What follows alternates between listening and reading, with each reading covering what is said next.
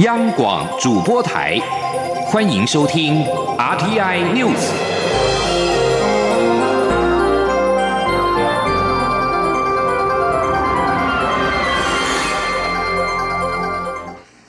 各位好，我是李自立，欢迎收听这一节央广主播台提供给您的 RTI News。蔡英文总统率团出访友邦的自由民主永续之旅，目前正在美国纽约过境。蔡总统在当地时间的十二号晚间出席乔宴，总统致辞时再度强调假讯息对于民主的危害，并说明台湾所采取的防卫措施。总统强调，台湾的存在有助于保卫全球的民主阵营，但台湾无法单独对抗全球民主阵营合力反制独裁势力的扩张，绝对是成功的关键。记者欧阳梦平在美国纽约的报道。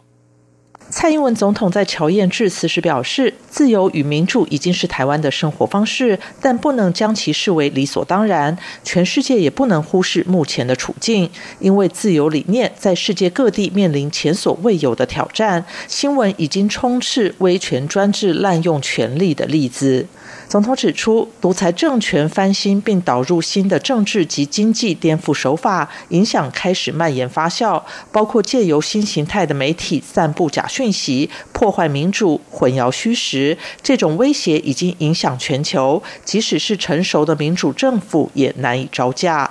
蔡总统说明，台湾已经成为这些新型渗透及影响战术的练兵场，近来已经透过修法及执法等手段持续警戒。并积极反制。最重要的是要保障台湾人透过民主方式选择未来的权利。但总统也强调，台湾无法单独对抗全球民主阵营，合力反制将是成功的关键。他说：“Most importantly, we are guaranteeing the Taiwanese people's right to choose their own future through.” 最重要的是，我们要保障台湾人透过民主方式选择未来的权利。台湾的存在有助于保卫全球的民主阵营，但是我们无法单独对抗全球民主阵营合力反制独裁势力的扩张，绝对是成功的关键。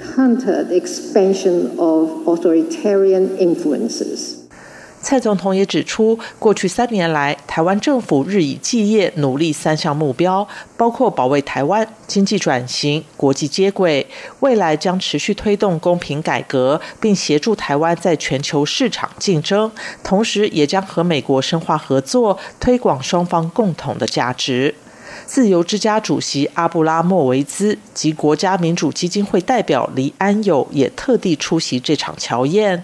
阿布拉莫维兹致辞时盛赞台湾是东亚民主的典范，值得美国及世界各国给予支持。黎安友致辞时则代为朗读国家民主基金会执行长葛旭曼的亲笔信，表示蔡总统是台湾民选的第一位女性总统，代表着台湾民主的重要进步。而在面临中国的挑战下，台湾的民主更是难能可贵。另外，包括美国众议员麦考尤赫也在致辞时表达力挺台湾的立场。中央广播电台记者欧阳梦平在美国纽约的采访报道。由于蔡总统明年将寻求连任，而在这场乔宴现场的侨胞都热情的表达支持，不但掌声、欢呼声不断，还一度高喊“动算”以及 “for more years”，也就是再四年，气氛非常的热烈。焦点回到台湾，国民党的总统初选民调将在十四号截止，十五号公布民调结果。如果初选落败，是否会脱党参选？候选人郭台铭始终没有把话说死。外界也不断的力拱郭科佩，对此郭台铭今天表示很高兴，大家有各种的建议，任何选项他都会列入考虑。民调结果公布之后，就会决定下一步。记者刘品希的报道。国民党总统初选民调进入尾声，将于十四号晚间截止。候选人把握周末两天做最后冲刺。郭台铭十三号一早便从台北信义区出发，站上战车有接拜票。下午则赶到彰化参加郭台铭之友会成立活动。彰化也是他全台跑透透的最后一站。外界相当关注，如果他初选落败，是否会脱党参选？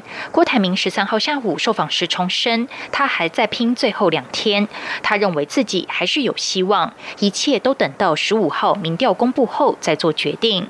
至于有许多声浪建议郭科配，认为郭台铭与台北市长柯文哲搭档将会是全台最强组合。对此，郭台铭说：“很高兴大家有各种建议，任何选项他都会纳入考虑。”他说：“我是觉得我很高兴呢，大家有任何的建议，任何的选项我们都会列入，只要中华民国赢，只要啊我们能够在啊。”两两千年的大选，能够这个组成胜利者联盟，能够保住中华民国，让中华民国在全世界发亮发光，我想这就是我的目标。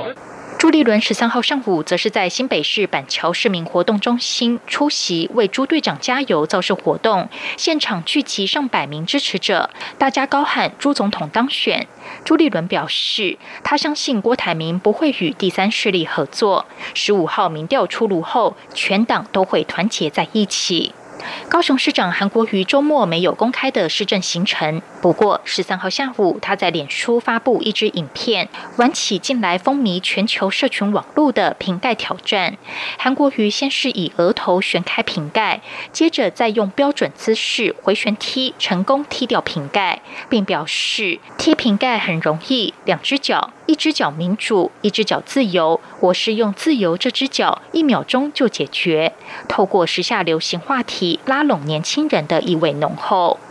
国民党将于十五号上午八点进行民调资料拆封统计，计票过程将全程直播。预计当天上午十一点举行记者会，宣布民调结果。党中央邀请五位候选人一同出席记者会，韩国瑜、周其伟、张亚中都会到场。朱立伦与郭台铭则将分别另行举行记者会，说明对于初选结果的心情以及未来动向。但郭台铭表示，会再看看能否调整既定行程。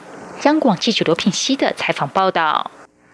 针对国民党总统初选候选人郭台铭近来多次抛出不排除跟台北市长柯文哲合作。